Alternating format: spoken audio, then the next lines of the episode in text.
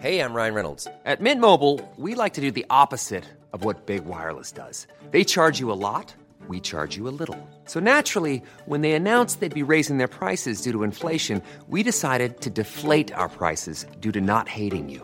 That's right. We're cutting the price of Mint Unlimited from $30 a month to just $15 a month. Give it a try at mintmobile.com slash switch. $45 upfront for three months plus taxes and fees. Promo rate for new customers for limited time. Unlimited more than 40 gigabytes per month. Slows. Full terms at mintmobile.com. Vox Polony.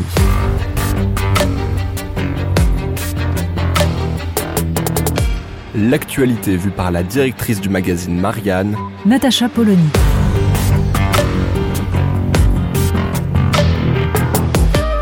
Vox Polony. Une enquête a été ouverte pour agression à caractère homophobe. Après la diffusion de la vidéo montrant le passage à tabac d'un jeune garçon de 17 ans à Montgeron, dans l'Essonne. Le passage à tabac est d'une violence rare. Des jeunes gens, le visage caché, sont en train de rouer de coups de pied un garçon à terre. Le plus frappant est pourtant le fait que on a l'impression d'une sorte d'omerta. Il s'agit de ne surtout pas dire ce que l'on voit quand on voit cette vidéo. Parce que ce qu'on y voit, c'est évidemment une violence homophobe insupportable. Mais une violence qui traduit ce que vivent nombre de jeunes garçons dans des quartiers où les codes de la virilité sont évidemment exacerbés par une culture familiale qui valorise le mâle, le garçon, et qui considère que tout doit être euh, d'équerre, que à aucun moment il n'y a de liberté individuelle quant à la façon dont on se définit. Il y a un contrôle social dans certains quartiers. Alors bien sûr, il ne faut pas le dire. Bien sûr, il faut expliquer, c'est de bon ton, et c'est ce que font tous les militants qui luttent contre l'homophobie. Il faut expliquer que l'homophobie existe partout, sur tout le territoire, de façon uniforme. Alors les mêmes pourtant font remarquer que, par exemple, elle est particulièrement développée en Pologne. Ça, on a le droit de le dire. Parce que la Pologne, c'est catholique. Et que là, on peut expliquer qu'il y a en effet une emprise de la religion qui impose une lecture des rapports hommes-femmes particulièrement archaïque. Mais pour le reste, rien. La France est un pays uniformément homophobe. Quitte, comme le font d'ailleurs tous les militants de ce genre de cause, à nier les avancées opérées ces dernières années. Et pourtant, elles sont nombreuses. Pourtant, toutes les enquêtes d'opinion montrent que l'homophobie recule, qu'il y a une forme de normalisation de ce qu'est l'homosexualité, sauf justement dans certains endroits. Et pour répondre à cela, peut-être serait-il utile de comprendre quels sont les mécanismes culturels, familiaux, qui font persister, voire renaître, l'homophobie. Le parallèle ne choquera que ceux qui ne veulent pas voir le réel.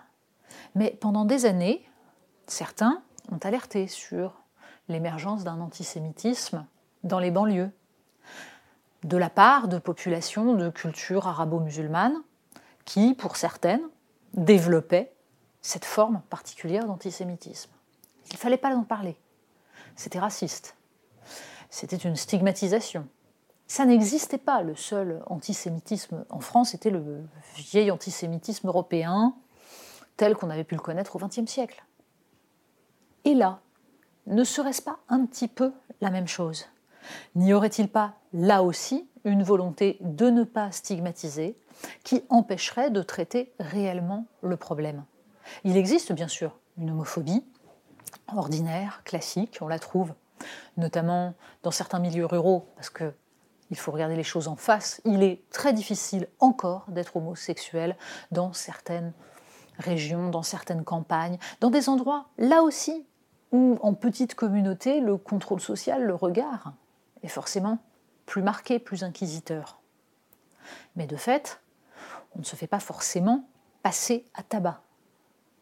En tout cas, il serait nécessaire d'analyser les circonstances dans lesquelles ces attaques ont lieu, de savoir ce qu'il faut cibler. Et pour cela, il faudrait peut-être que certains militants ouvrent un peu les yeux, et sois capable, selon les mots désormais célèbres de Charles Péguy, de voir ce qu'il voit. Vox Polony. Retrouvez tous les podcasts de Marianne sur les plateformes de streaming. Et puis les analyses, articles et entretiens de la rédaction sur marianne.net. Et surtout, n'hésitez pas à noter cet épisode et à nous laisser vos commentaires.